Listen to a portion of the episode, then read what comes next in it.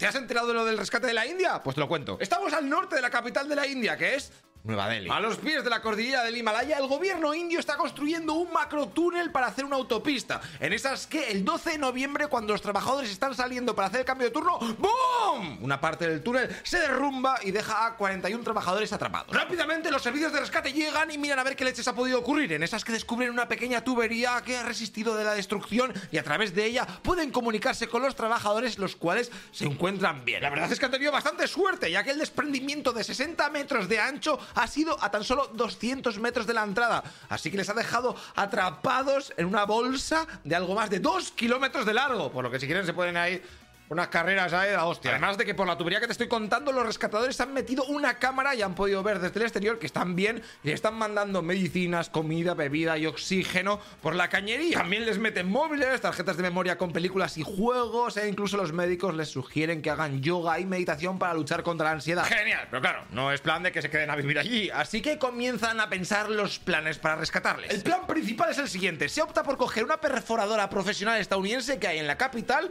allí la desmonta la meten en tres aviones militares y la llevan al túnel donde la vuelven a montar y ale, a funcionar. La cosa parece que va bien, pero cuando faltaban tan solo 10 metros para llegar al otro lado, la perforadora se enreda con unas vigas y alambres y destroza. Así que la quitan y el último tramo lo tendrán que hacer a mano, haciendo minería de ratonera, una técnica que está prohibidísima desde hace nueve años en la India, pero en verdad pues se sigue haciendo en muchos lados porque, porque ya tú sabes. Esta técnica consiste en hacer un equipo de tres personas que uno excava, el otro aparta los escombros y el tercero retira todo al exterior. Y claro, todo esto haciendo agujeros muy pequeñicos que son muy fáciles de que se derrumben y que se muera la gente, por eso lo han prohibido. De todas maneras, los rescatistas, por si este plan no funcionaba, empezaron a hacer un pozo desde arriba de la montaña.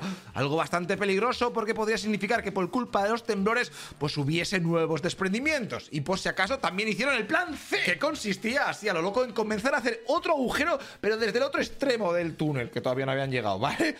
Medio kilómetro de distancia, o sea que esto lo acabarían, yo qué sé. Finalmente, tras 17 días de aislamiento, el plan A no sé cómo hacer una A, pues funcionó y se consiguió llegar a los trabajadores por un agujero. Allí luego metieron un tubo de 90 centímetros de diámetro y por medio de unas camillas con ruedas, pues fueron sacando uno a uno a los 41 trabajadores. Una vez fuera, se encontraron con sus familiares, que la mayoría son gente muy pobre que vivía a tomar por saco y que estaban acampados a las afueras del túnel a la espera de buenas noticias. Y mira, al salir les dieron un collar de esos que te pones en Nochevieja y que te dura puesto solamente el primer cubata. Hey, una cosa, tú que estás escuchando este podcast, te recuerdo que todo esto está subido en nuestro canal de YouTube. ¿eh? Noticias Ilustradas. Y lo verás con vídeo, eh, que va a molar más. Aunque si tienes que trabajar y lo quieres en podcast, pues en audio, pues así está bien. Pero bueno, así vienes y me ayudas un poquito. O en, metes una mano con Patreon, ¿eh? que todo esto es un pateo de la leche. Y ya sabes que la cosa está muy mala. Bueno, haz lo que veas. Nos vemos en el siguiente capítulo. Hasta luego, loco Pixas.